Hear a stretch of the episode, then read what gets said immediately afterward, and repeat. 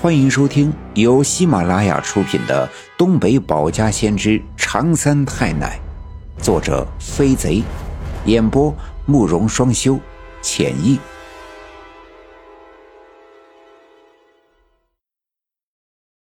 第三十五集，包画匠巧手扎纸人，李文学疯子烧替身。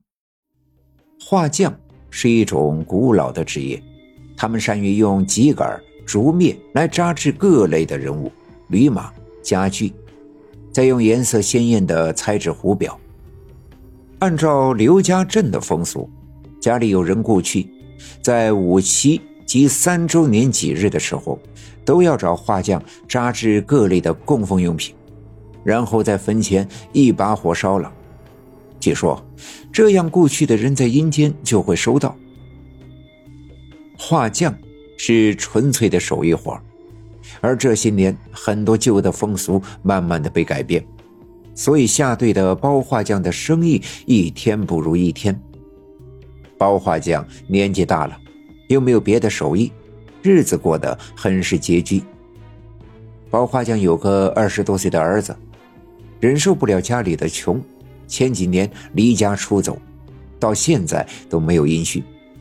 有人说他的儿子在外地遇上抢劫的被杀害了，还有人说他儿子犯了国法，被抓进监狱，判了无期。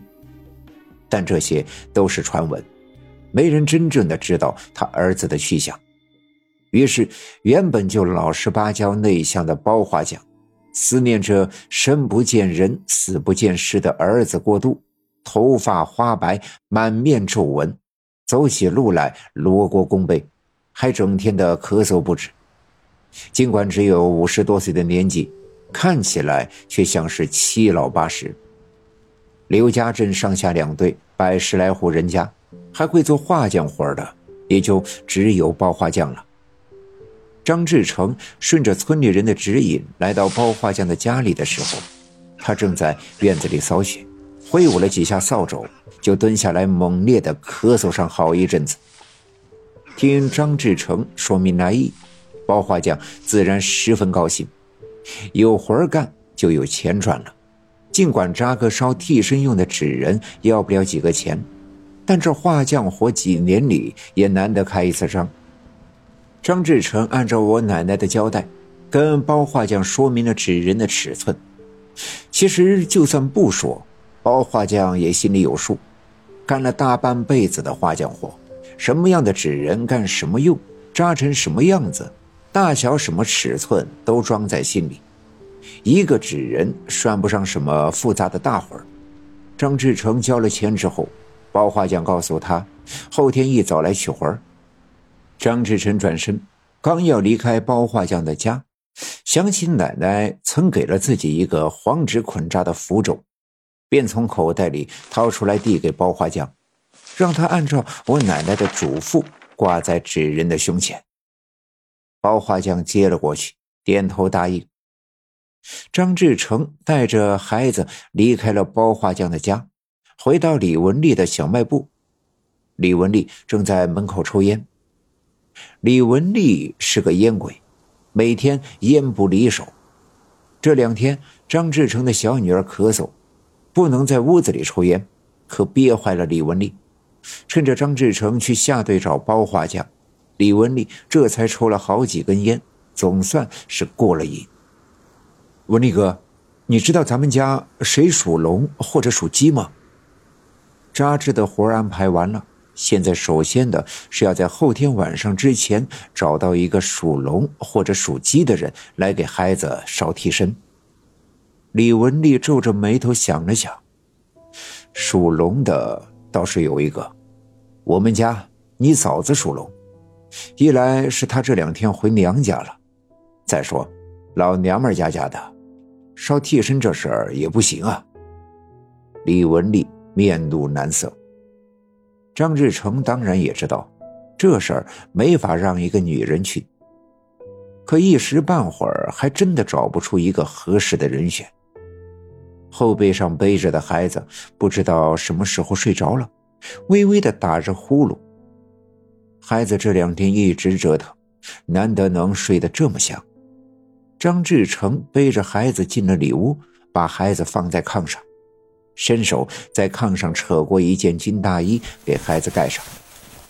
转身出屋的时候，突然想起一件事儿，赶紧拉过在前屋整理货架子的李文丽：“文丽哥，咱们家文学是不是属鸡？”李文学是李文丽的弟弟，今年三十出头，身高一米八，长得也很俊俏，平时就喜欢看书，写字儿又好看。逢年过节的时候，村里总是有一些人拿着红纸求李文学给写春联。李文学的书读得多了，自然肚子里便有了墨水。尽管生在这偏僻的刘家镇，也只能是一个脸朝黄土背朝天的农民。但还是与村子里的那些同龄人不同，不但外表看上去文质彬彬，言谈举止也带着一份与其他农民不同的气质。村里人都管他叫李秀才。